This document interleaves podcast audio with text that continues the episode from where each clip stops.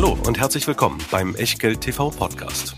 Bevor es gleich losgeht, beachtet bitte unseren Disclaimer auf der gleichnamigen Unterseite auf www.echtgeld.tv. Auf die Inhalte dieses Disclaimers wird zu Beginn einer jeden Sendung explizit eingegangen. Und nun viel Spaß und gute Unterhaltung mit Tobias Kramer und Christian W. Röhl. Herzlich willkommen bei den ZDF, den zwei drolligen Freunden. So haben wir uns letztes Jahr schon genannt, als wir das erste Mal die Scalable Top 50 gemacht haben.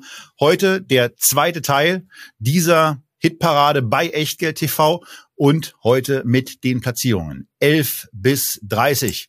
Und der Disclaimer dazu kommt aus Hamburg und zwar wie immer vom Christian, vom W, vom Röhl. Tja, denn alles, was wir hier machen, ist keine Anlageberatung, keine Rechtsberatung, keine Steuerberatung, keine Aufforderung zum Kauf oder Verkauf von Wertpapieren. Wir sagen unsere Meinung jetzt gleich zu 20 weiteren Sparplanaktien im Scalable Broker. Und was ihr aus diesen Meinungen macht oder eben nicht, das ist ganz allein euer Ding und damit auch euer Risiko. Wir können dafür keinerlei Haftung übernehmen, genauso wenig wie eine Gewähr für Richtigkeit, Vollständigkeit und Aktualität der Unterlagen in der Echtgeld TV Lounge. Und wie es sich gehört, haben wir natürlich einen Dauergast, nicht nur in dieser Hitparade, der Scalable Broker, unser Hauptsponsor und die Heimat der Echtgeld TV Depots, die wir dort im Depottyp Prime Broker führen, 2,99 pro Monat im 12 Monats Abo und dann unbegrenzt handeln, investieren, tja, und vor allem besparen. Insgesamt über 2000 ETFs, über 7000 einzelne Aktien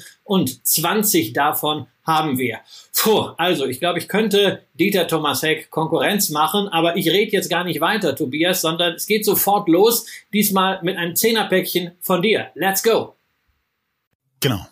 Dieter Thomas, Dieter Thomas Heck kann sowieso keiner vernünftig Konkurrenz machen. Und wir starten jetzt mit Platz 30 in unserer Hitparade. Altria. Und zu dem Wert werde ich jetzt gar nicht großartig viel sagen. Ihr wisst, dass es einer der höchst gewichteten Werte im Echtgelddepot ist. Wenn ihr es nicht wusstet, dann wisst das jetzt. Denn wir haben ja schon ein paar Tabaksendungen gemacht, nämlich an der Zahl drei. Dieses Jahr kommt noch die vierte dazu. Da werden wir natürlich neben Altria auch British American Tobacco und die anderen Unternehmen wieder durchgehen. Von daher kann ich im Moment weiterhin jeden sehr, sehr gut verstehen, der auf Basis grundsätzlich und insgesamt günstig bewerteter Aktien, wenn dann nicht mal so ein verhageltes Quartal wie bei Altria reinregnet, in diese Aktien sparen und sich über acht Prozent Dividendenrendite freuen. Ähm, gut, beim Dividenden-Payout-Ratio dürft ihr im Moment nicht ganz so genau und ganz so verschärft hingucken, denn da kann man auch noch mal ein bisschen in die Zahlen hier reingucken. Und äh, da zeige ich euch dann gerne, dass es eben dieses vierte Quartal im letzten Geschäftsjahr gab und äh, da hat es dann eben äh, an einigen Stellen kräftig reingeregnet. Da wurden ein paar Korrekturen vorgenommen und vor dem Hintergrund muss man diese TTM-Zahlen eben mit noch ein etwas wenig oder etwas mehr Zurückhaltung äh, begegnen, weil hier eben die 1,48 mit reinkommen und das Ergebnis verhageln. In den letzten drei Quartalen sieht es eben schon entsprechend erfreulicher aus, wenn dann die September-Zahlen vorliegen, auf derer, auf deren Basis wir dann eben auch die vierte Tabaksendungen machen werden, dann äh, ist das Bild hoffentlich etwas näher da dran, was die Analystenerwartungen für dieses Jahr sind. 4,64 Dollar sollen es dann eben sein. Und daraus erklärt sich dann eben auch das KGV, was wir hier haben, das Forward KGV bei 9,0. Dabei bitte berücksichtigen, die Einblendung, die die Videozuschauer von euch eben gesehen haben, den, mit dem, mit dem entsprechend ganz aktuellen Kurs, das entstammt dem Aufnahmedatum. Heute ist für uns der 13.9., der Tag, an dem Bayern München gegen oder bei, weiß ich gar nicht so genau, aber auf jeden Fall gegen Barcelona antreten wird. Also heute heißt es Bayern gegen Lewandowski und äh, wir gucken gerade auf die Zahlen von Altria am 13.9 mit Zahlen, die wir in unserer Präsentation oder in den Übersichten, die wir für euch darstellt haben, am 8.9. gezogen haben. Da kann es dann mal zu so ein paar Rundungsdifferenzen kommen. Ähm, und alles weitere und vor allen Dingen viel, viel mehr zu Altria, zu unseren aktuellen Sichtweisen zum Thema Tabakkonsum, zum Thema Rauchen, kommt dann. Eine Information fehlt noch zu Altria. 13 Plätze hat die Aktie zugelegt. Vielleicht auch eine Folge dieser Tabaksendung, die wir gemacht haben. Und ähm, naja, dann sind wir bei einem anderen Thema, was äh, in aller Haushalt normalerweise stattfindet, nämlich bei Waste Management. Die ist auf 29 und der festhalten. Dritthöchste Neueinsteiger in die Scalable Top 50. Also dieses Unternehmen hat sich sehr, sehr stark nach vorne gearbeitet. Ähm, ja, aber da ist es, da ist es eben wieder wie, wie so oft bei mir so. Mir fallen eben Dinge da auf, äh, wo ich mit den, wo ich Berührungs Ängste habe, weil mir die Bewertung nicht so richtig gefällt. Obendrein ist dann ähm, das zweite Argument, was bei einem amerikanischen Unternehmen ja dann auch ganz gerne kommt, äh, dieses Thema Dividendenrendite nicht so, äh, dass ich es dass ich's in irgendeiner Form attraktiv finde. Und auch hier, äh, wie schon in der letzten Sendung, wieder dieser Ausflug in den Vergleich Total Return der Aktie in den letzten drei Jahren 14,7 Prozent pro Jahr. Und ähm, naja, das sehe ich, das sehe ich in irgendeiner Form, das, äh, das sehe ich in gar keiner Form durch den Umsatz, durch die Umsatzentwicklung, das sehe ich in gar keiner Form bei der Gewinnentwicklung und das sehe ich leider Gottes auch nicht bei der Free Cashflow Entwicklung. Aber vielleicht hat Christian ja eine Idee, warum äh, es da Dinge gibt, die ich einfach übersehe oder aufgrund des hohen Preises mal wieder nicht so richtig verstehe, Christian. Also, es ist so, ist ein Top-Unternehmen. Ja, für jeden, ja, der es im Depot hat, ja, für jeden, der irgendwie, der irgendwie unter 100 äh, eingestiegen ist, ja, das äh, kann man meiner Ansicht nach entspannt laufen lassen. Man sollte nicht vergessen, wir haben es hier ähm, mit einem Unternehmen zu tun, weil Müll nun mal irgendwie jeder entsorgen muss, was eine immense Preismacht hat. Das ist natürlich gerade in solchen inflationären Zeiten sehr, sehr wichtig. Man hat da kaum äh, Wettbewerb in vielen Regionen. Aber ich gebe dir natürlich völlig recht. Also diese Preismacht, ob man die mit diesem KGV äh, bewerten muss, mit diesem Free Cashflow Multiple, also für mich ist das momentan kein Neueinstieg. Es ist auch anders als eine Novo Nordisk. Für mich jetzt nicht so diese Sparplanaktie, die man irgendwie so mitlaufen lässt, weil man irgendwie da einen Einstieg äh, finden möchte. Ähm, dafür ist mir das Thema zu speziell. Wer in Abfallwirtschaft, Entsorgung, vielleicht auch mit Wasser was machen will, ja, der kann sich mal eine Veolia anschauen anschauen. Wenn euch das interessiert, können wir gerne mal ein Take-up machen. Schreibt das in die Kommentare. Ansonsten momentan für mich weder als Einmalinvestment noch als Sparplanaktie irgendwas, äh, wo ich jetzt ein Sternchen oder ein Plus oder ähnlich Positives hintermachen. Auf Platz 28 gelandet Deutschlands liebstes Kind, das Auto. Und zwar in Gestalt von Mercedes, die ähm, ja zu, zum ersten Mal quasi in dieser Liste mit dabei sind, aber nicht so nicht so wirklich als Neueinsteiger, sondern die haben sich ja nur so ein bisschen umbenannt. Und ähm, ja, da kann man da kann man im Zweifelsfall auch noch mal ähm, erwähnen, wenn man Entscheidungen an der Börse trifft dann sind es leider nicht immer die richtigen.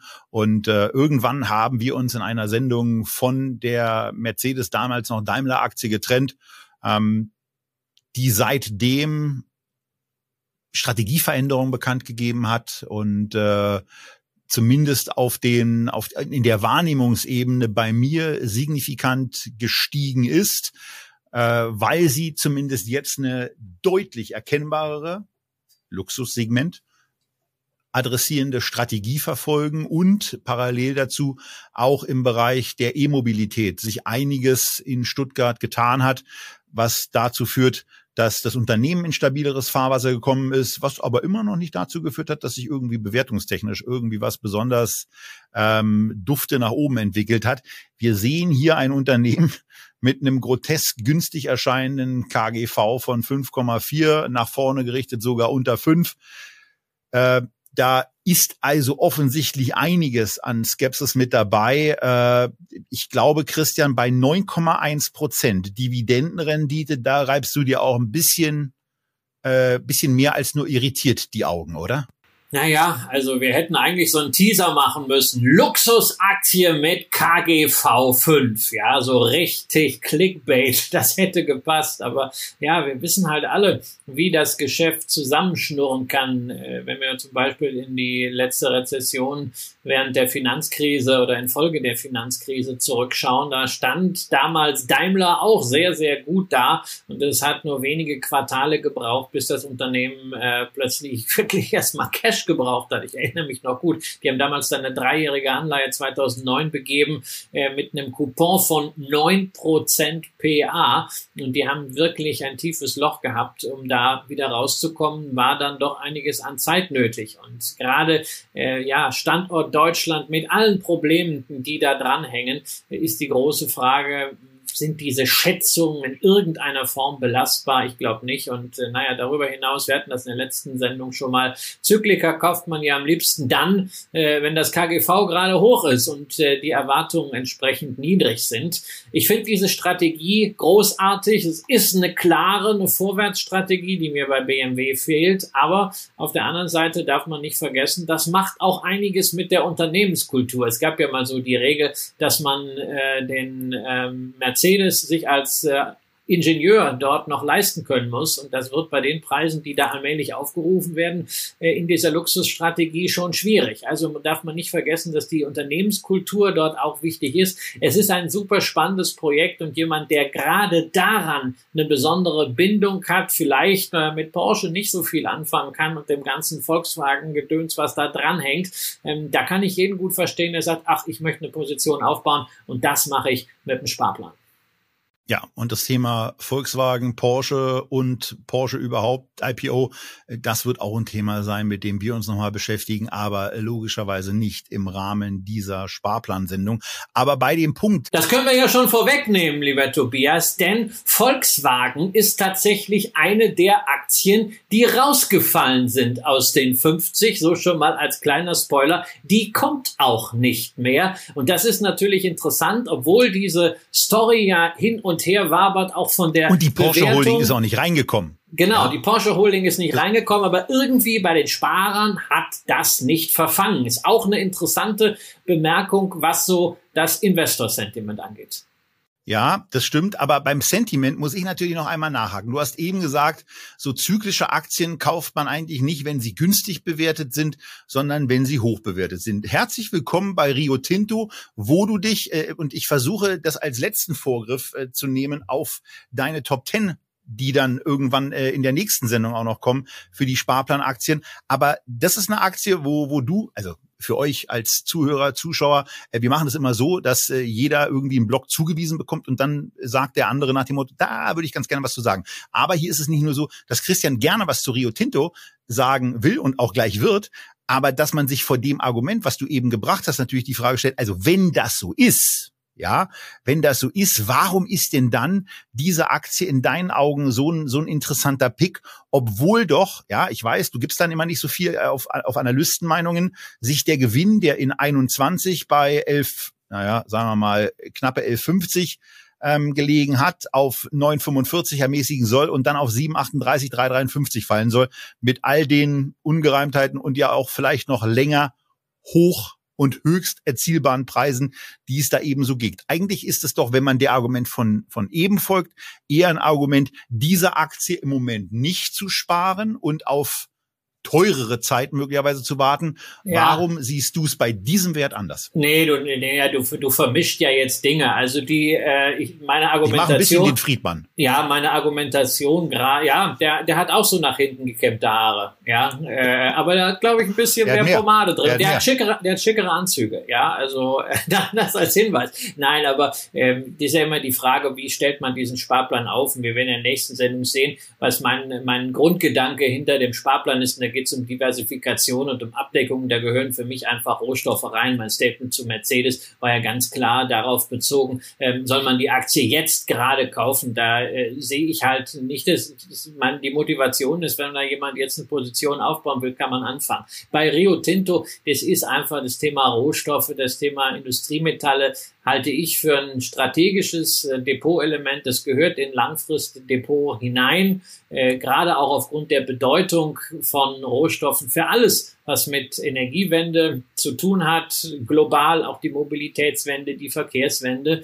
Ähm, das wird nicht ohne Rohstoffe, ohne Industriemetalle gehen. Die gibt's eben nicht ohne Mining, ohne Bergbau. Und da ist Rio Tinto sozusagen Pars pro Toto. Ähm, wir haben da einen starken Fokus äh, bislang auf Eisenerz, aber auch Kupfer wird wichtiger. Man hat ja schon im März das erste Übernahmeangebot abgegeben für Turquoise Hill. Äh, diese Mine, die unter anderem sehr interessante Vorkommen in der Mongolei, was Kupfer angeht, erhalten. Das hätte man dann komplett. Man hat jetzt zweimal nachgebessert. Das Ganze ging von 2,7 über 3,1. Jetzt Finaldeal bei 3,3 Milliarden. Man kann sich das leisten. Man hat ja auch ein bisschen weniger an Dividende ausgezahlt. Aber da sieht man, der Mix insgesamt wird besser. Ähnlich wie bei den Halbleitern will ich natürlich auch hier darauf hinweisen, man kann dieses Thema Mining auch sehr gut mit einem ETF spielen. Auch der ist im Megatrend-Depot, den haben wir mehrfach vorgestellt, den Mining-ETF von Van Eck. Da kriege ich auch immer wieder das Feedback, ja, da ist aber doch keine Dividende drin. Ja, drin ist sie natürlich, aber sie wird nicht ausgezahlt. Wenn jemand eine ausschüttende Alternative möchte, dann äh, macht man das eben mit Rohstoffaktien. Rio Tinto ist das, was hier sehr weit oben steht. Wer es ein bisschen diversifizierter machen will, ist immer eine Frage, wie sehr man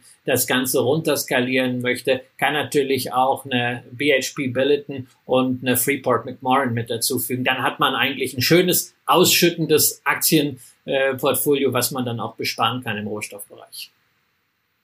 Ja. Oder man lässt es, wie ich, einfach bleiben. Kommen wir zum nächsten Wert, wo ich es ja persönlich nicht bleiben lassen würde. Und das ist die Deutsche Post, wo ich jeden verstehen kann, der dieses auf Platz 26 in den Scalable Top 50 platzierte Unternehmen bespart. Übrigens auch ein Top-Aufsteiger. 23 Plätze klettert die Aktie nach oben. War also letztes Jahr schon gerade so in den Top 50 dabei.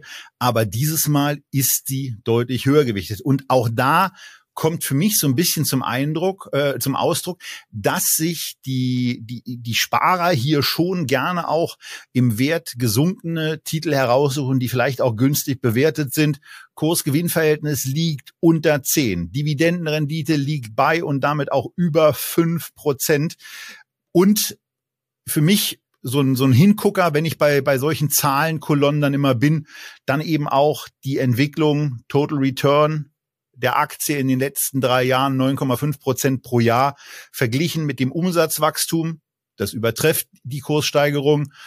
Genauso übertrifft das Gewinnwachstum dieses diesen Total Return und auch das Free Cashflow Wachstum. Natürlich gibt es im Moment gerade, was die Aussicht anbelangt, bei der Post ein paar Themen, die sich auch in zurückgehenden Gewinnschätzungen ausdrücken, die ihr ja mal daran ablesen könnt, dass das Forward KGV bei 9,3 das ist KGV bei 9,1 liegt. Also da ist, da liegt noch ein bisschen was im Argen. Aber generell ist es für mich ein Unternehmen, wo, wo das, wo das Thema Digitalisierung und auch Optimierung von Geschäftsroutinen durch neue Technologien besonders einschlagend, äh, wo ich es besonders einschlagend erwarte, insbesondere auch deswegen, weil bei der Post eben die hat, die hat nicht, die wird nicht das Problem haben, äh, des Mitarbeiterabbaus, denn viele gehen einfach ganz natürlich in den Ruhestand.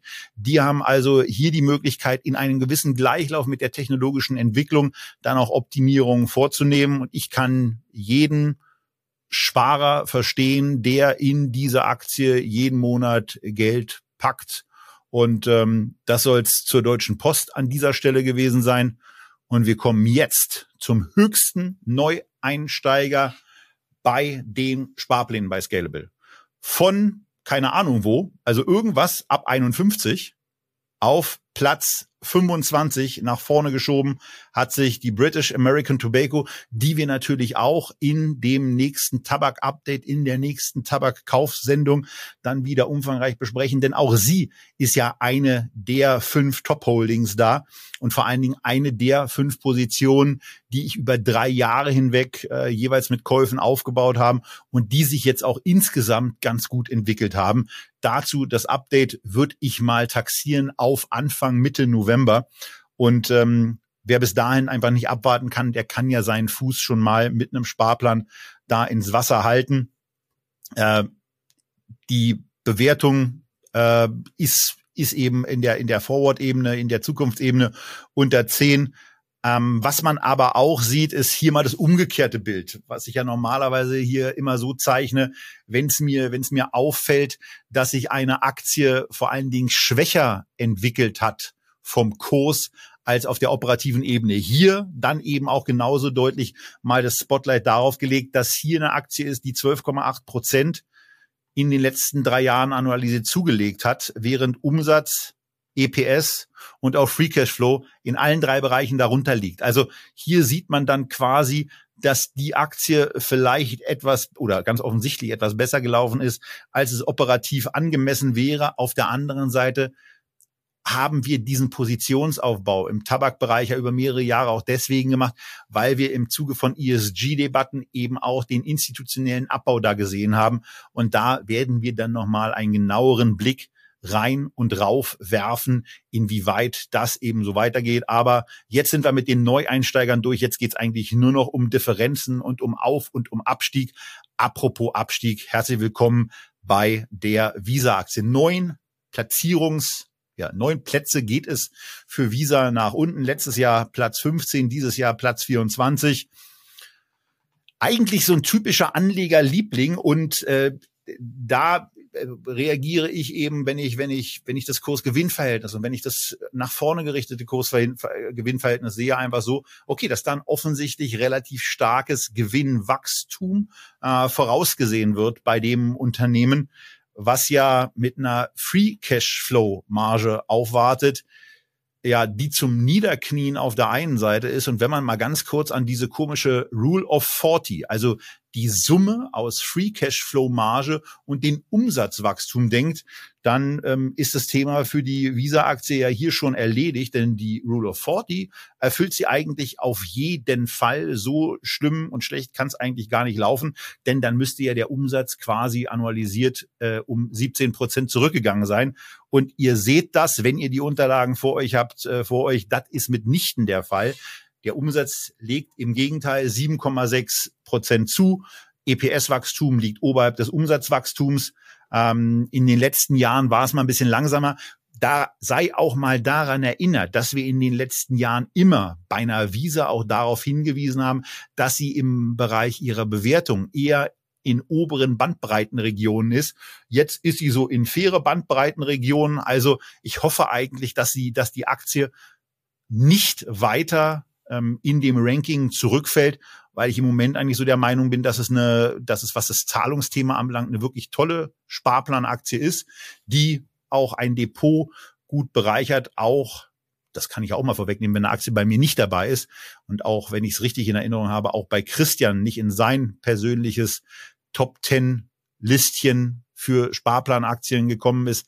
Ähm, aber ich verstehe hier, verstehe hier sehr gut, warum man in dieses Unternehmen regelmäßig sein Geld packt, denn ähm, es wird ja höchstwahrscheinlich nicht weniger werden, dass wir digital bezahlen.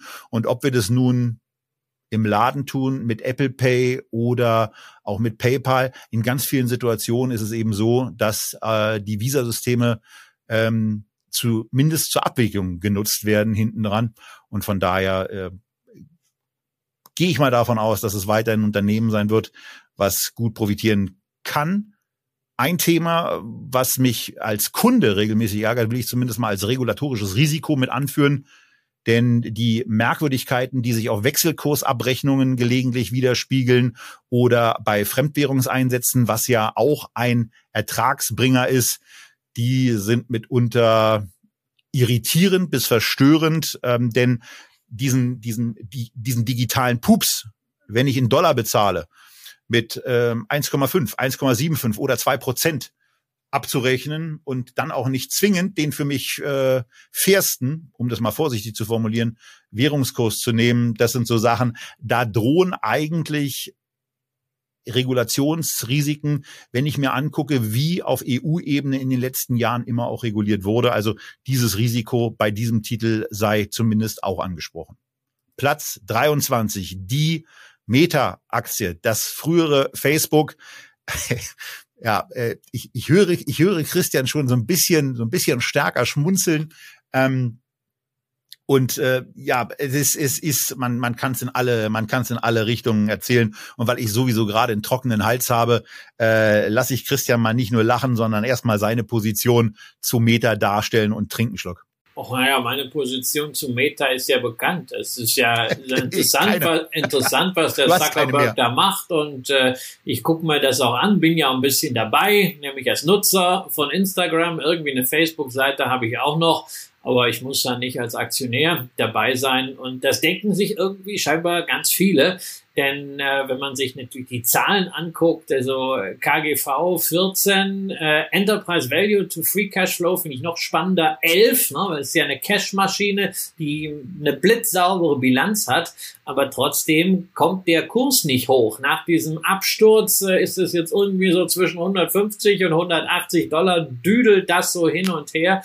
Tja, man traut ihm einfach nicht mit der Vision vom Metaverse und irgendwie Pitt Klöckner hat heute noch einen interessanten Artikel bei Twitter äh, geteilt, wo ein Harvard-Professor... Heute am 13.09. nochmal genau, der Hinweis. Ja, ein bisschen, man kann, findet man ja alles in der Timeline auch von Pitt, wenn man da runtergeht, wo ein Harvard-Professor äh, mal seine Führungsprinzipien ein bisschen auseinander nimmt, ja, nach dem Motto, äh, der Mann ist zunehmend einsam, er ist unbelehrbar und es ist ihm völlig egal, was außerhalb äh, seiner eigenen Zahlenwelt passiert, sprich äh, vielleicht Shareholder Value, aber null Stakeholder Value und das ist natürlich auch kritisch bei einem Unternehmen, was so eng am Ende mit B2C und mit sensiblen Themen arbeitet. Also für mich ist es weiterhin nichts und auch was die großartigen Zahlen angeht, da wollen wir nicht vergessen, wenn wir uns das letzte Quartal anschauen im Vergleich äh, zum Vorjahresquartal stellen wir fest, der Umsatz stagniert, aber die Kosten sind um 34 Prozent raufgegangen.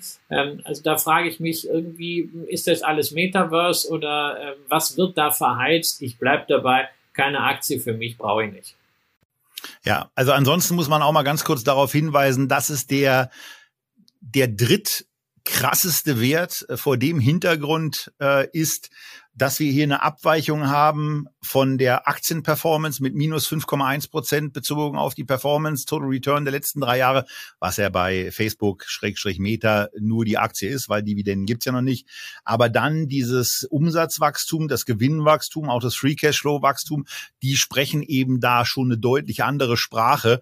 Aber es kommt im Moment am Markt nicht an. Aber das ist ja genau auch so ein typisches Thema, so ein typisches Thema für Sparplanaktien und weswegen man äh, Aktiensparpläne eben auch hat, dass man solche Phasen einer günstigen Bewertung ähm, nutzen möchte, wobei man äh, hier zur Vollständigkeit der Information auch sagen muss, dass äh, im Vergleich zum Vorjahr sich die Meta-Aktie um zehn Plätze verschlechtert hat.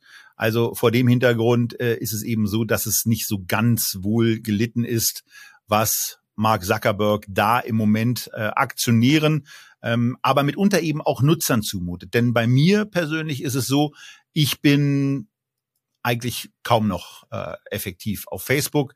Ich nutze Instagram so ein bisschen ähm, und äh, das Produkt, was ich dann aus diesem Konzern am stärksten nutze, ist WhatsApp und da ist entgegen auch meiner Erwartungshaltung in den letzten zwei Jahren, dass da doch jetzt irgendwie mal diese Monetarisierungsstrategie äh, in Gang gesetzt werden müsste.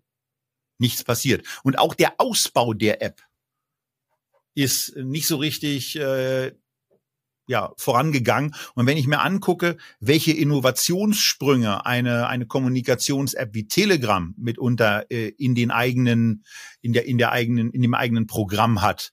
Und wenn ich mir dann auch anschaue, was chinesische Apps in dem Bereich teilweise als App für alles dann ermöglichen, dann ist WhatsApp in den letzten drei, fünf Jahren eben auch leider Gottes nichts anderes als eine absolute Enttäuschung. Dennoch aber, bleibt aber, es dabei. Da, Tobias, ja. da sind wir ja mal froh, dass in den Händen von Mark Zuckerberg nicht auch noch eine App für alles ist. Ja, also da ist vielleicht ganz gut, dass WhatsApp da so auf diesem Niveau vor sich hinkrebselt. Äh, und das ist ja das Wichtige bei einer Sparplanaktie. Ne? Die darf ja gerne fallen, solange man investiert, aber irgendwann am Ende muss sie halt auch mal hochgehen. Und irgendwie, ich sehe das nicht. Genau. Äh, das sehe ich ein bisschen anders. Aber das ist ja das Schöne an die Börse. Ne? Da gibt's immer zwei, mein äh, zwei Köpfe, drei Meinungen. Und hier, äh, also ich verstehe Sparplananleger und ähm, verstehe inzwischen auch besser, äh, dass man sich bei ASML engagiert. Äh, die Aktie ist quasi unverändert im Vergleich zum Vorjahr. Aber wenn ich das richtig beobachtet habe, ist sie bei der Bewertung ähm, signifikant günstiger geworden. Und das tut da auch mal ganz gut. Den Wachstumsaussichten tut es nicht unbedingt einen Abbruch. Ähm, KGV soll sich im nächsten Geschäftsjahr von aktuell 34,4 auf dann 24,1 ermäßigen. Also von daher eine sehr, sehr schöne Wachstumserwartung in diesem Titel offensichtlich drin. Und ähm, naja, äh, wenn man, wenn man dann auch, wenn man dann auch sieht, dass beim, dass auch dieses Unternehmen schon alleine vom äh, von der von der Free Cashflow Marge in der Lage ist, die Rule of 40 zu erfüllen, aber dann auch noch ein 20-prozentiges Umsatzwachstum obendrauf kommt. Also der Rule of 40 Wert hier bei 67 wäre, dann merkt man schon, dass man es mit einem mit einem wirklichen Schmuckstück auf der unternehmerischen Ebene zu tun hat und auch die anderen Wachstumszahlen bezogen jetzt mal hier auf die letzten drei Jahre 21 Prozent beim Umsatz, 33 Prozent beim Gewinn und 61 Prozent beim Free Cashflow Wachstum sprechen ja eine eigene und auch eine sehr, sehr deutliche Sprache. Und da ist dann zumindest aus meiner Sicht, ähm, ja, keine Überbewertung oder zu hohe Bewertung gegeben. Und das scheint ein Unternehmen zu sein, was dann auch, wenn sich der eine oder andere möglicherweise an dem KGV stört, was ich nicht so verstehen würde, ähm, zumindest in wenigen Jahren die Möglichkeit recht wahrscheinlich, dass eine Aktie in eine attraktive Bewertung reinwächst oder sich diese im Nachhinein als solche hereinstellt. Also von daher viel Erfolg mit ASML.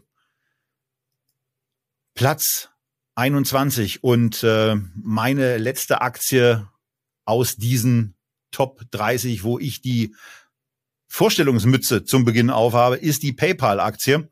Äh, die hat's auch ganz ordentlich zerrissen. Wenn ich mir den Höchstkurs der letzten drei Jahre zu Gemüte führe, lag der bei 310 US-Dollar. Aktuell, also nochmal, so am 8.9. lag der Kurs bei 95. Das ist zwar immerhin schon äh, ganz ordentlich unter, eine über wieder, de, nee, über dem erreichten Tiefskurs bei knapp 68. Ähm, naja, aber auf die alten Höchststände, da muss ich die Aktie zunächst mal verdreifachen. Und ähm, auch hier ist wieder so ein, so ein Beispiel, dass die, dass die Performance der Aktie nicht mit der Performance auf der Unternehmensseite mithalten kann, was aber auch daran liegt, dass eine PayPal lange, lange, lange Zeit sehr, sehr hoch und äußerst ambitioniert bewertet war. Und jetzt ist es eben so, dass für nächstes Jahr ein Kurs-Gewinn-Verhältnis im Moment in den Raum gestellt wird von unter 20, was für das Unternehmen aus meiner persönlichen Sicht sehr, sehr günstig ist. Ähm, und mit der Kombination schwache Aktienperformance über einen längeren Zeitraum im Vergleich zur operativen Entwicklung zumindest auf enge Perspektive, günstig erscheinende Bewertung, auch nicht verwunderlich, dass es dieses Unternehmen auf Platz 21 geschafft hat. Und es hätte eigentlich auch noch ein Tick besser sein können. Aber in die Top 20 der Scalable Top 50 startet jetzt Christian.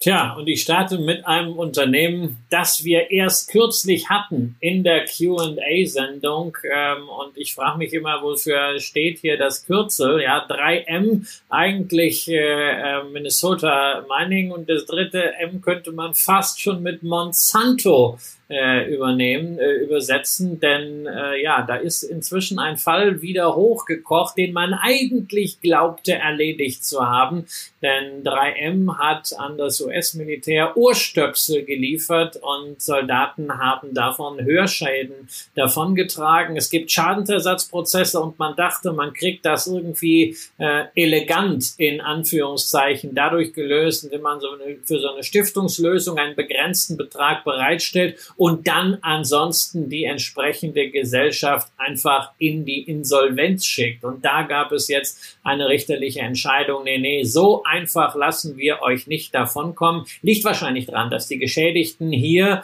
ähm, gerade äh, US-Militärs sind. Äh, man hat einige Fälle schon vor Gericht gehabt und äh, davon sind zehn verloren gegangen mit einer Streitsumme von 256 Millionen Dollar. Und wenn man das extrapoliert bei tausenden Fällen, Das kann ziemlich ins Geld gehen. Auf jeden Fall die Unsicherheit ist wieder da. 3M, die ja nach diesem Spin-off, der angekündigt wurde von dem Healthcare-Bereich, wieder so Morgenluft äh, geschnuppert hatten, sind wieder abgerutscht auf die zyklischen Tiefststände. Ähm, aber die Aktie fällt ja schon länger und irgendwie scheint das Schnäppchenjäger auf den Plan zu rufen, denn wir sehen hier 18 Plätze aufwärts geht's hier in der Hitparade. Da spielt natürlich der Status als Dividendenaristokrat eine Rolle. Hoffentlich aber auch der Umstand, dass es hier sehr, sehr viel Know-how in unterschiedlichen Branchen gibt, dass ich wirklich eine echte Industrieholding habe, die jetzt nicht nur an ein, zwei Sektoren hängt, sondern die quasi wie ein House of Patents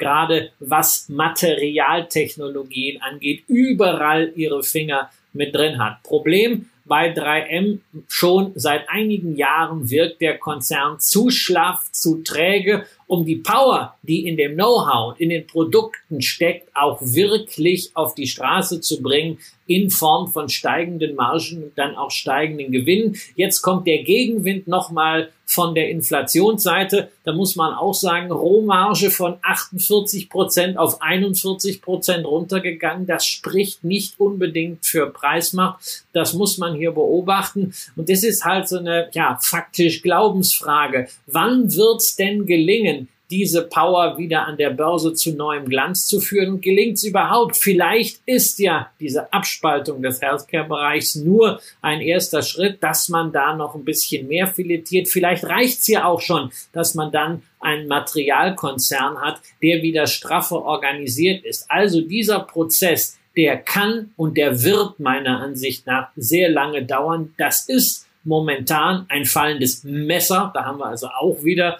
mal ein M an dieser Stelle. Und wer an diese Aktie glaubt, der kann mit dem Sparplan da die Position aufbauen. Aber ganz, ganz wichtig an dieser Stelle ist mir, bitte nicht nur den Sparplan aufbauen, weil die Aktie gerade billig ist und eine hohe Dividendenrendite abwirft, sondern da muss noch mehr als Argument rankommen, gerade was das Kerngeschäft, was die Kernkompetenz, das Know-how angeht. Davon muss man überzeugt sein. Nur die Kennzahlen sind da ein bisschen wenig.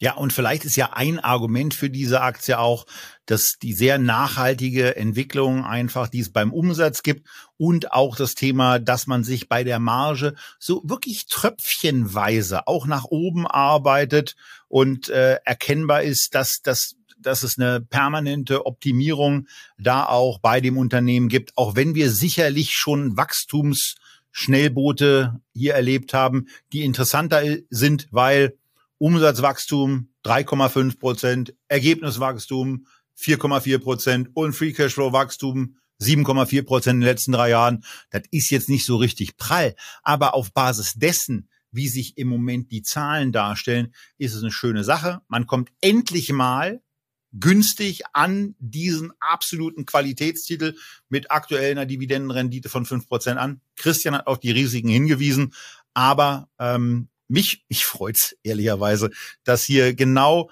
in dem Moment, wo so eine Aktien preiswert werden, dass sich da auch die Sparplananzahl erhöht. Also von daher auch äh, zu dieser Aktie, wie natürlich zu jeder. Viel Erfolg bei dem Sparplaninvestment in 3M.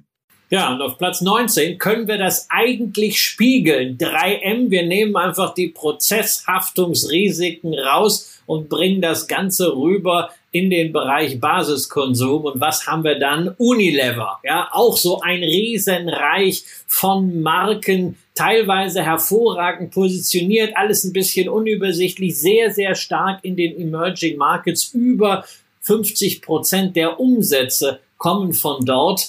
Aber es fällt auch dort schwer, die Power auf die Straße zu bringen. Jetzt hat man mit Nelson Pelz einen aktivistischen Aktionär dabei, der schon zum Beispiel bei Procter Gamble mal dafür gesorgt hat, dass die wieder straffer organisiert waren. Und wer weiß, vielleicht gelingt es äh, Norman Pelz ja hier aus diesem Unternehmen was zu machen. Vielleicht muss man auch, wie Warren Buffett das ja schon mal äh, wohl erwogen hatte, äh, das Aufspalten in dieser Homecare-Bereiche, also alles, was mit Pflege und Kosmetik und Reinigung zu tun hat und den Lebensmittelbereich vielleicht irgendwie irgendwo andocken. Also für dieses ganze Markenmonopoly im Konsumgüterbereich ist Unilever hochinteressant und da kann einiges passieren. Die Frage ist nur, wann. Ähm, die Wartezeit kann sehr lange dauern. Das sieht man auch an Aktien wie nach Kellogg oder wie nach General Mills. Äh, da muss man Zeit mitbringen, sofern die Basis okay ist. Gehen sie dann irgendwann, wenn die richtigen strategischen Maßnahmen getroffen werden. Ich glaube persönlich dran und Unilever ist wirklich eine gute Basisaktie hier und die Wartezeit wird ja versüßt, auch dadurch, dass man eine Dividendenrendite von ungefähr vier Prozent bekommt. Und diesen Dividendenstrom, wer den haben möchte, aus einem defensiven Geschäft, in dem eine ganze Menge Reserven da sind für Shareholder Value, der kann in dieser Aktie ansparen. Auf 18 ebenfalls wieder mein bevorzugter Sektor Basiskonsum, diesmal stärker fokussiert auf meine Herzensthemen, nämlich auf Essen und Trinken, nämlich PepsiCo, ähm, ja nahe Allzeithoch, die Aktie auch in US-Dollar, in Euro, äh, ja sowieso. Wir haben sie oft genug gehabt. Was soll man da noch zu anzufügen? Auf der einen Seite etwas mehr als 50 Prozent Snacks, dagegen dann die andere Seite mit Erfrischungsgetränken. Man isst hervorragend positioniert in beiden Sektoren, schafft es immer wieder, die sehr gut zu ergänzen. Wir erinnern uns vor einigen Jahren im Getränkebereich, der SodaStream, der ist mittlerweile voll integriert, den hat man von der Börse gekauft. Jetzt hat man sich mit 8,5 Prozent bei Celsius, dem Monster-Konkurrenten für Energy Drinks, eingekauft, wird das jetzt weiterentwickeln, hat ja auch sonst schon im Bereich dieser funktionalen, angereicherten Getränke eine ganze Menge. Und das ist eine hervorragende Snack and Beverage Aktie. Ja, da kann man immer darüber reden. Ist sie gerade vielleicht ein bisschen zu teuer? Ich bin ja der Meinung, diese Qualität, die darf ihren Preis haben. Und wenn jemand sagt, oh, also da möchte ich mir meine Cola doch gerne mal mit einem Dividendenaristokraten leisten, dann sage ich, okay, sparen in die Pepsi, aber ich persönlich würde dann eher eine Coke trinken. Das war zumindest früher meine Devise. Ich habe ja inzwischen der Cola abgeschworen, wobei man das beiden Unternehmen nicht anmerkt. Wem ich nicht abgeschworen habe, auf Platz 17, weder der Aktie noch dem Essen, tja, die Alternative, die wir in der letzten Sendung hatten, im Gastrobereich, nicht Starbucks, sondern McDonald's, auch einer der Sparplan-Favoriten, Dividendenaristokrat, der in der Corona-Zeit auch wieder gezeigt hat, wie solche Unternehmen, wenn die DNA stimmt, mit richtigen Entscheidungen auf eine neue Stufe kommen können und ihren Burggraben, der ohnehin groß ist, einfach nochmal vergrößern können im Bereich Digitalisierung, im Bereich Lieferservices, im Bereich aber auch der internen Logistik. McDonald's da hervorragend aufgestellt. Natürlich, man wird sich, wenn die Budgets knapper werden, weil Energie teurer wird, weil alles teurer wird, genau überlegen, wie häufig geht man essen. Aber wenn man dann essen geht, würde man wahrscheinlich in Amerika eher zu McDonald's gehen als zu Applebee's oder zu Bahama Breeze, zu den Seated Restaurants mit Service, sondern dann geht man vielleicht eher mal zu McDonald's. Sie haben Skaleneffekte. Sie können Preismacht zeigen. Das haben sie gerade demonstriert. Sie haben immer wieder innovative Ideen. Es gibt jetzt in den USA für die Halloween Season so einen speziellen Kuchen, was sie ausrollen. Damit kommen alleine da wieder Leute in die Läden. Bei McDonald's ist eigentlich alles richtig und äh, da, das ist auch so eine Food-Aktie, äh, wo man meiner Ansicht nach dabei sein muss. Ich habe sie sehr gerne ähm, die Aktie noch lieber inzwischen als das Essen. Und damit kommen wir zu einer Aktie, zu der man eigentlich gar nichts mehr sagen muss. Und es ist ja eigentlich fast schade, Tobias, dass diese Aktie bei mir jetzt hier in diesem Beritt ist. Eigentlich würde sie ja zu dir viel besser passen, weil du warst schon mehrfach dort bei der Hauptversammlung dieses Unternehmens. Damit ist klar, wir reden über Berkshire Hathaway, Tja, eigentlich die Aktienalternative zum S&P 500, breit gestreut, ein Riesenportfolio mit vier Core Assets. Wir haben die Rückversicherung, wir haben das Eisenbahngeschäft, das Energiegeschäft und die fette Apple-Beteiligung. Dazu ganz viele andere Geschäfte über alle Sektoren hinweg, die vor allem eins gemeinsam haben. Sie produzieren Dividenden, sie produzieren Cashflows und damit ist die Elefantenbüchse eigentlich immer praller gefüllt an Nachschub und wenn Gelegenheiten da sind, so wie jetzt bei Occidental Petroleum, dann werden sie auch genutzt. Ja, und also ich meine, wann immer man sich mit dieser Liquiditätslinie, die er dann eben hat, beschäftigt, man kommt ja immer wieder auf die Geschichte, dass Buffett irgendwie mal gesagt haben soll, dass er mit 10 oder mit 20 Milliarden, ich weiß inzwischen gar nicht mehr, welcher Betrag das war, weil der ja inzwischen um ein Vielfaches übertroffen wird, dass er mit 10 oder 20 Milliarden US-Dollar als Liquiditätslinie einfach ruhiger schlägt, äh, schläft. Und ich denke mir dann immer, ja, das würde mir wahrscheinlich auch so gehen, wobei ich ähm, ja in der letzten Nacht äh, tatsächlich mal zehn Stunden geschlafen habe, war ganz irritiert heute Morgen, als ich äh, für diese Sendung dann etwas später aufgewacht bin, als ich eigentlich ganz gerne aufgewacht wäre. Nochmal der Hinweis, 13.09., da nehmen wir alles auf, da besprechen wir die Zahlen und ähm, äh, dann habe ich auch noch ein paar Zahlen, weil wir haben ja vor gar nicht so langer Zeit eine Sendung gehabt, die haben wir drei Engel für Frankie genannt.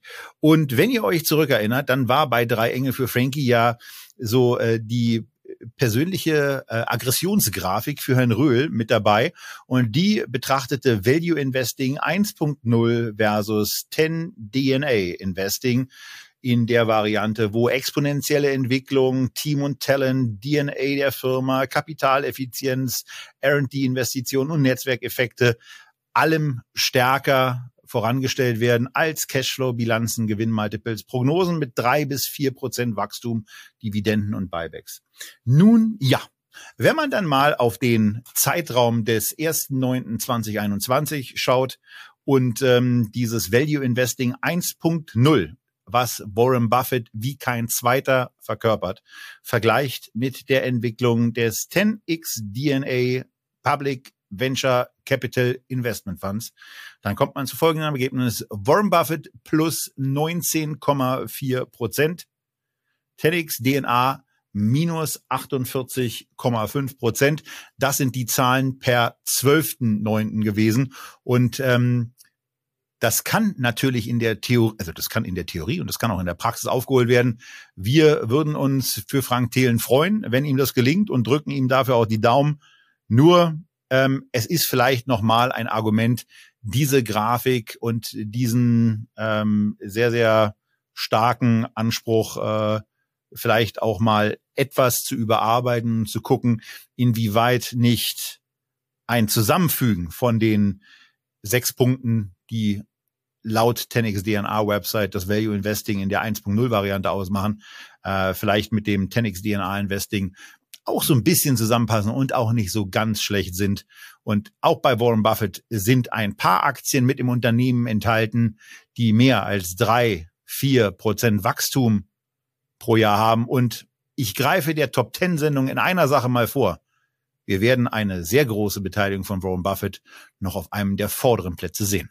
Ja, ja, und also es gibt auch so ein paar 10x DNA-Punkte, die auch gleichzeitig zur DNA von Berkshire Hathaway gehören. Also gerade Team und Talent, äh, das ist ja auch was, äh, Warren Buffett beschäftigt sich ja schon immer sehr intensiv damit und dann kann man noch viel bei ihm lesen, ähm, mit welchen Menschen man äh, Geschäfte macht und wie das entsprechend aufgestellt ist. Und insofern auch das äh, ist drin, also die Synthese da hat bereits stattgefunden und äh, da haben wir bei Berkshire Hathaway einen sehr großartigen Track Record, äh, wo man jedes Mal, wenn man sich dieses Unternehmen neu anschaut, auch mal in die ein oder andere Beteiligung äh, reingeht, das ein oder andere neue Projekt anschaut, immer wieder irgendetwas Neues entdecken kann, was dann auch stilbildend ist. Also wer sagt, mein Gott, ich will jetzt nicht unbedingt ein S&P 500, ich will lieber eine Aktie haben, ja, es ist die Aktie, die Holding-Aktie. Naja, und wenn man nicht da reinspart, wo soll man denn sonst reinsparen? oh, ich glaube, da Thema hast du Holding, jetzt eine Idee.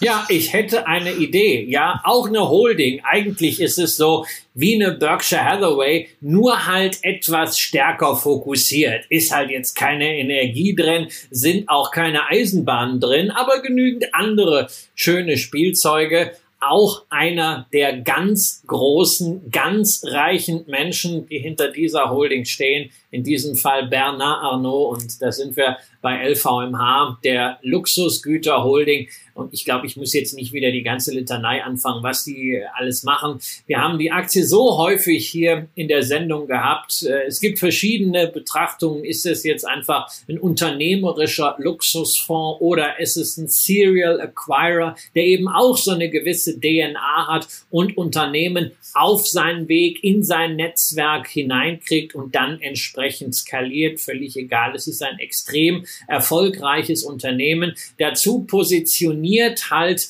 in einer äh, in einem Sektor äh, mit äh einer gewissen Toleranz gegenüber konjunkturellen Schwankungen. Natürlich, die Schnittstelle zwischen Luxus und Lifestyle, die ist fließend und je stärker du wächst, je mehr Volumen du hast, umso mehr Lifestyle-Umsätze sind auch dabei, die in einer Rezession einfach dann äh, vielleicht mal zumindest partiell zurückgestellt werden. Also ganz konjunkturunabhängig sind sie nicht, aber man hat natürlich, je weiter man in den Premium-Bereich dann geht und auch da haben sie ja viele Marken Marken und viele Produkte von Fashion über Getränke bis hin zu Dienstleistungen wie den übernommenen Bermond Hotels. Je weiter man also nach oben geht, umso weniger sensitiv ist das für die Konjunktur. Und dass Leute, die sich was Besonderes leisten wollen, das nach wie vor ganz gerne tun, auch in Zeiten der Inflation. Das haben wir gerade sehen können anhand äh, der Halbjahreszahlen. Zweistellige Zuwächse bei Umsatz und Gewinn in allen Sparten,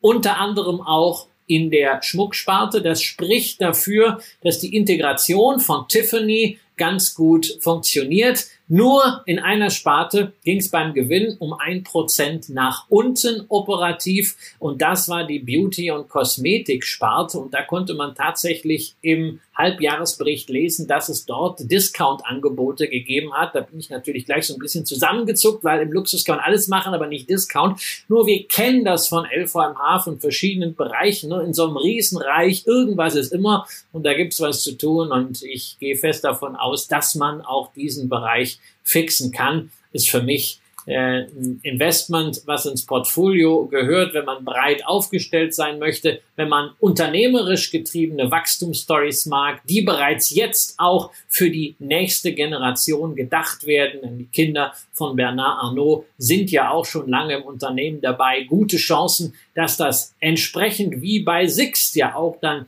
erfolgreich funktioniert mit dem Übergang, wenn Bernard Arnault sich irgendwann zurückziehen sollte.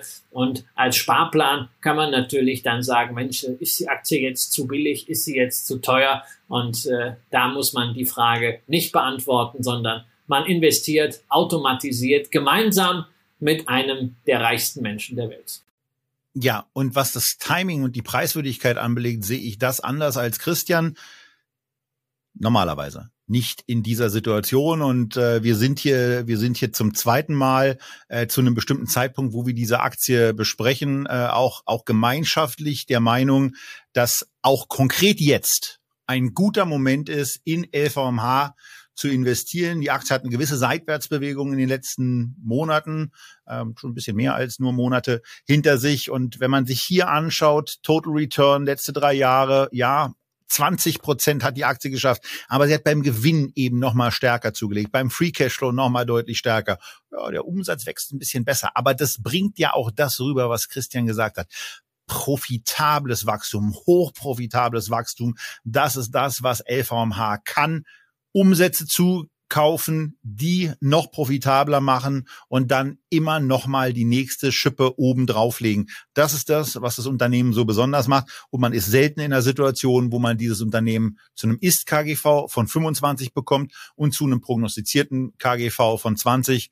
Also von daher ähm, auch bei einem Sparplan bezogen auf die nächsten paar Monate aus meiner Sicht eine sehr, sehr gute Sache. Und es würde sich ansonsten auch die Frage stellen, wann, wenn nicht jetzt? Ja, und bei den prognostizierten KGV bin ich ja immer skeptisch, aber nach diesem ersten Halbjahr, da darf man natürlich auch nicht vergessen, äh, da dürfte man sich sogar ein etwas schwächeres zweites Halbjahr leisten und trotzdem würde man diese ähm, Planung, diese Guidance ganz gut erfüllen. Ähm, aber äh, vielleicht läuft es in diesem Top-Segment ja eben auch gar nicht so schlecht. Und insofern, also bei LVMH, wir beide uns einig, das ist doch wunderbar. Platz 4. Und im zweiten Halbjahr, Entschuldigung, dass ich das noch ergänze, äh, einen habe ich noch, einen habe ich noch, ganz, ganz kurz. Aber im zweiten Halbjahr ist ja bei LVMH etwas, was jedes Jahr wieder ist. Da ist Weihnachten. Und ähm, also da ist ja. es relativ unwahrscheinlich, ja, dass da viel anbrennt. So, also ich, jetzt, ich, ich, äh, ich gehe fest davon aus, dass Weihnachten für LVMH wichtiger ist als äh, die ominöse Fußball-WM, die dieses Jahr noch irgendwo stattfinden soll. Ich weiß nicht, ich werde das nicht gucken, äh, für Nike, Adidas und Puma. Äh, Weihnachten äh, würde ich da auf jeden Fall mehr trauen. Auf Platz 14, ja, hm, irgendwie auch fast eine Holding. Äh, Johnson Johnson, der größte Healthcare-Wert der Welt und dass die so weit oben sind in einem Sparplan-Ranking, ja, das kann man sich ganz gut damit erklären, wenn jemand sagt, Mensch, ich möchte mit einer einzigen Aktie den gesamten Healthcare-Bereich im Depot abdecken, dann landet man eben bei Johnson Johnson, weil sie eben nicht nur ein sehr breit diversifiziertes Pharma Portfolio haben mit Wirkstoffen in allen relevanten Anwendungsbereichen, sondern sie haben eben auch Medizintechnik dabei, sie haben Diagnostik dabei und sie haben auch noch den Bereich Consumer Health dabei, also alles das, was so rezeptfrei über den Ladentisch geht. Das Ganze will man im nächsten Jahr an die Aktionäre geben. Da soll es ein Spin-off geben. Ne? Das kann Kräfte freisetzen. Ähm, hoffen wir mal, dass das ein bisschen besser läuft als bei Leon, also dem äh, Spin-off äh, der Consumer Health Sparte von äh, GlaxoSmithKline. Da haben wir äh, einen Kurs, der von 320 auf 260 ging in den acht Wochen, seitdem die jetzt am Markt ging. Aber war auch ein Produkthaftungsfall. Produkthaftungsfall haben wir natürlich auch bei Johnson Johnson. Diese Babypuder-Geschichte äh, schwebt natürlich auch unter, über dem Unternehmen. Ähm, momentan wird sie wohl nicht so kritisch gesehen wie in dem Fall von äh, 3M, aber das ist eben im Pharmabereich immer Bestandteil äh, des äh, Risikos. Darüber sollte man sich im Klaren sein und dann muss man einfach für sich die Entscheidung treffen, ob man in eine sehr große solche Gesundheitsaktie investieren möchte oder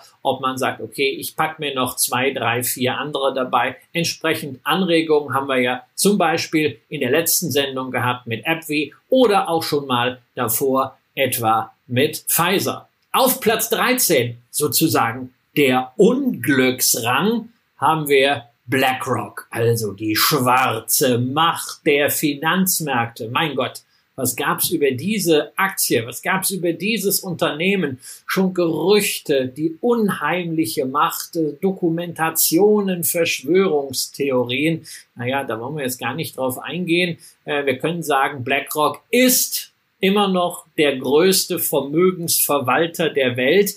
8,4 Billionen US-Dollar verwaltetes Vermögen per 30.06.2022. Aber immerhin, das sind 11 Prozent weniger als zum Ultimo 2021. Und das ist klar, ne? wenn die Kapitalmärkte runtergehen, dann ist auch das verwaltete Vermögen entsprechend geringer. Die Kosten, um dieses Vermögen zu verwalten, die bleiben natürlich gleich und deswegen ist auch der Gewinn je Aktie überproportional, nämlich um 21 Prozent runtergegangen. Da sind wir eigentlich bei einer klassischen Eigenschaft eines gut geführten Vermögensverwalters. Er ist quasi eine Art Hebel auf die Kapitalmarktentwicklung. Wenn es richtig gut läuft, die Assets under Management kräftig wachsen, naja, da muss man schon sehr viel falsch machen, wenn man da nicht überproportional mit dem Asset Manager verdienen kann, weil die Kostenbasis bleibt ja. Dementsprechend, wenn es runtergeht, geht's auch überproportional runter mit dem Geschäft und auch mit den Aktienkursen. Das konnte man sehen nach Corona der Einbruch und dann die Erholung. Da war BlackRock deutlich voraus. Jetzt ging es dafür auch überproportional nach unten. Keine Frage. Qualitätsunternehmen, Marktführer, sicherlich mehr Plattform, Technologie getrieben als jetzt reiner Asset Manager. Darin für mich auch der klare Unterschied zu kleineren Boutiquen wie einer Schroders oder äh, einer T. Rowe Price. Hier geht alles über die Skalierung, aber am Ende ändert auch die Skalierung, ändert auch das ETF-Geschäft, ändert auch die Technologieorientierung nichts daran. Die Aktie bleibt quasi ein Hebelprodukt auf die Gesamtmarktentwicklung. Wenn man optimistisch ist für die Kapitalmärkte, was wir Aktionäre alle sind, wir haben hier ein gut geführtes Unternehmen, das sollte auch weiterhin mit Hebel davon profitieren können. Allerdings in so einer Liste von zehn Werten hätte es jetzt für mich keinen Platz, weil da hätte ich dann gerne schon speziellere Geschäftsmodelle, denn am Kapitalmarkt hängt meine Kursentwicklung ja sowieso. Und jetzt, Tobias, habe ich ja eigentlich gedacht, kommt eine Aktie, zu der du unbedingt etwas sagen möchtest. Denn es geht jetzt um ein Unternehmen, das 626 Dividenden in Folge ausgezahlt hat. Das könnte man zurückrechnen. 626 Dividenden hat das irgendwann 1400 Fliegenschiss schon angefangen, Dividenden zu zahlen. Nein, nein. Wir haben es hier mit einem Unternehmen zu tun, das seine Dividende monatlich zahlt und quartalsweise anhebt. Gerade gab es die 99. quartalsweise Anhebung.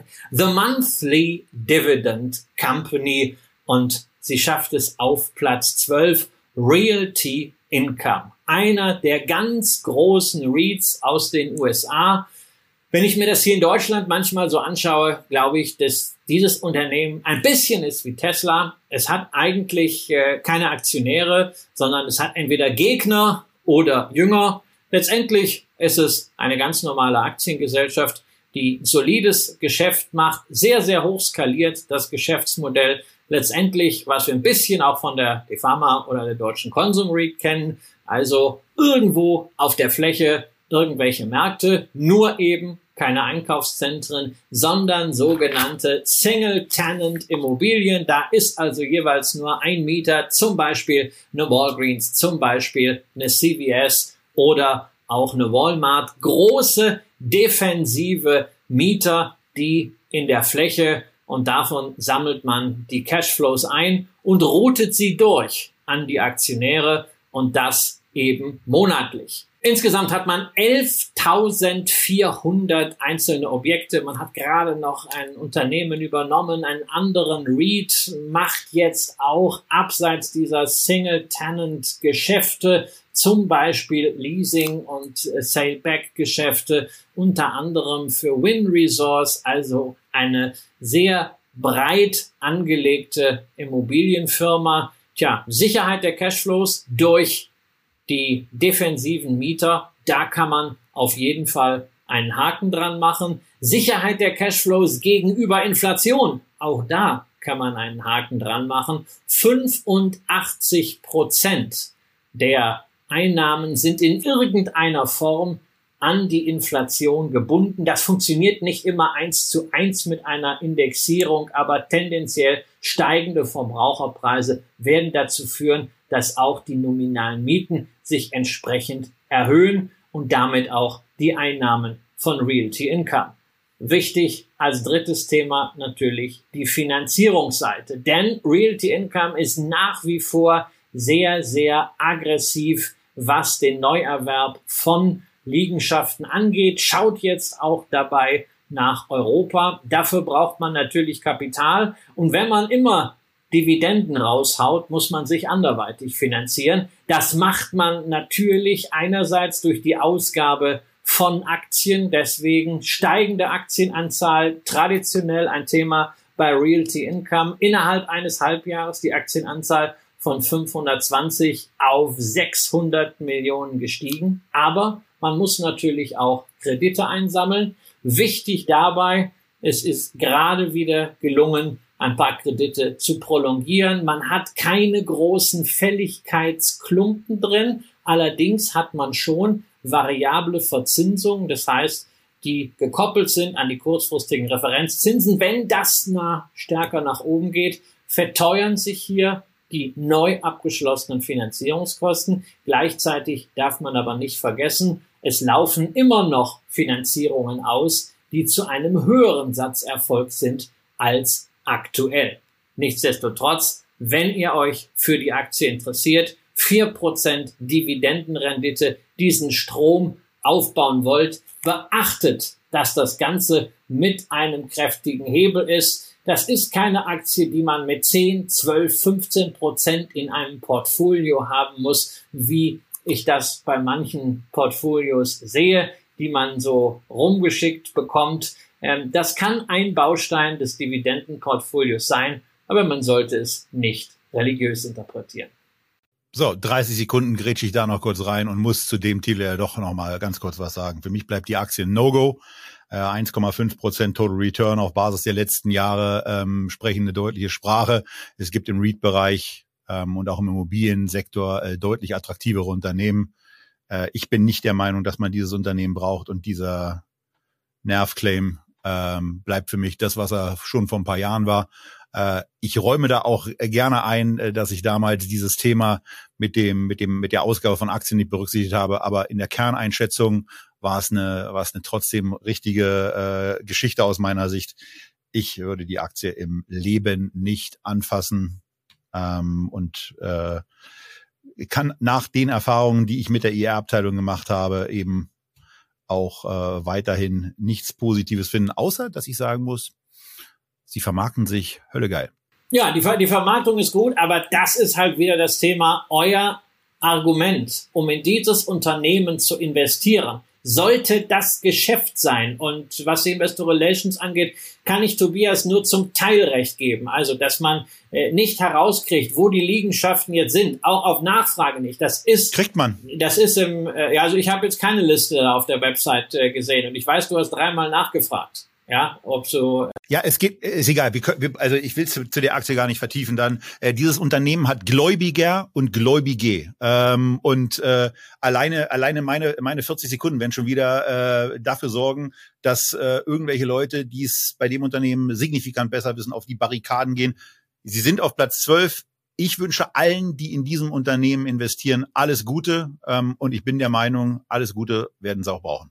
Ja, also man, du hast die Kursentwicklung ja angesprochen da muss man äh, natürlich bedenken, man hat die Mieten bekommen, man hat die Dividenden bekommen, aber mehr war eben nicht. Es gibt allerdings eine ganze Reihe von anderen REITs, bei denen das auch der Fall ist. Für mich ist sie nichts, weil ich bin in einem ähnlichen Geschäftsmodell mit der DeFarma eigentlich ganz gut aufgestellt und brauche da nicht mehr. Und ansonsten äh, stecken sie ja sowieso irgendwie drin, auch im äh, ETF auf den FTSE Developed Properties Markets und das soll es dann für mich gewesen sein, das soll es für diese Aktie gewesen sein. Wenn ihr drin seid, guckt euch auf jeden Fall die Investor Relations Präsentation an und findet darin Argumente, die Aktie zu haben oder nicht zu haben. Aber bitte, bitte, bitte nicht den Claim allein The Monthly Dividend Company. Monatliche Dividenden gibt's nicht von der Nummer 11 sozusagen der letzten Aktie in meinem Bericht und auch der letzten Aktie für diese Sendung, nämlich Procter Gamble. Aber quartalsweise ist ja auch nicht schlecht. Das Ganze ähnlich wie Realty Income als Dividendenaristokrat.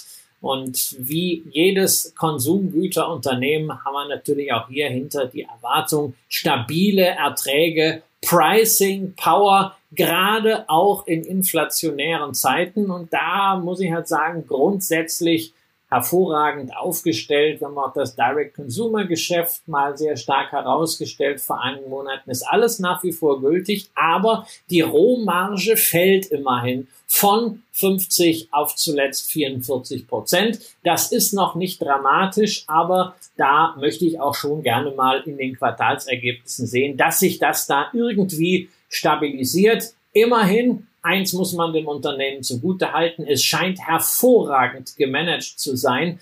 Denn man hat es gleichzeitig in den vergangenen zwölf Monaten geschafft, während ja von überall her Druck kam, die Operating Expenses, also die Kosten zu senken. Äh, das ist in diesen Zeiten auch schon Kunst. Man hofft immer, dass das dann nicht zu Lasten der mittel- und langfristigen Leistungsfähigkeit geht, aber da ist auf jeden Fall noch ein Haken dran und wer sagt, na ja, Basiskonsum gehört in mein Sparplanportfolio rein, aber ich möchte ein Unternehmen haben, das der gute Mr. Pelz schon auf Kurs gebracht hat und nicht eins, wo er erst noch was machen muss, wie Unilever, der nimmt sich dann zwar ohne Essen, aber dafür gibt's die Pepsi, die Procter Gamble mit rein. So, und damit sind wir am Ende und unmittelbar vor dem, was ihr hoffentlich mit uns gemeinsam am sehnsüchtigsten erwartet. Die Top 10. Die gibt's in ein paar Tagen. Bis dahin bleibt ihr bitte, Moment mal, am Ende dieser Sendung habe ich ja noch einen. Wer jetzt noch dabei ist, kann ja auch mal so ein bisschen dafür belohnt werden und kriegt von etwas mit, was die, die irgendwann mittendrin aussteigen, ja gar nicht so richtig mitkriegen. Auch unter dieser zweiten Sendung wird es natürlich wieder die übliche Beschreibung geben, wo auch die, auch die Sprungmarken drin sind. Aber der Sebastian wird dort eine Frage angebracht haben. Und zwar folgende. Was sind die vier Aktien, die sowohl bei Christian als auch bei mir in unseren persönlichen Top Ten Listen übereinstimmend enthalten sind. Schreibt uns diese vier Aktien bitte in den Kommentarbereich, welche ihr da vermutet, welche ihr da erwartet. Und ähm, wenn es ein oder mehrere Gewinner gibt, dann werden wir uns für die etwas einfallen lassen und ähm, würden uns freuen, wenn da der ein oder andere teilnimmt und sind schon auf eure Tipps gespannt. Und das war es jetzt aber wirklich zu den Scalable Top 50 Teil 2, zu den Platzierungen Platz 30 bis Platz 11. Als nächstes die Top 10 bei Echtgeld TV. Ihr bleibt bitte weiterhin gesund, investiert weiter, ein paar Anregungen habt ihr bekommen und die interessantesten Anregungen für die meisten von euch gibt's wahrscheinlich in der nächsten Folge. Also, bis dahin, alles Gute.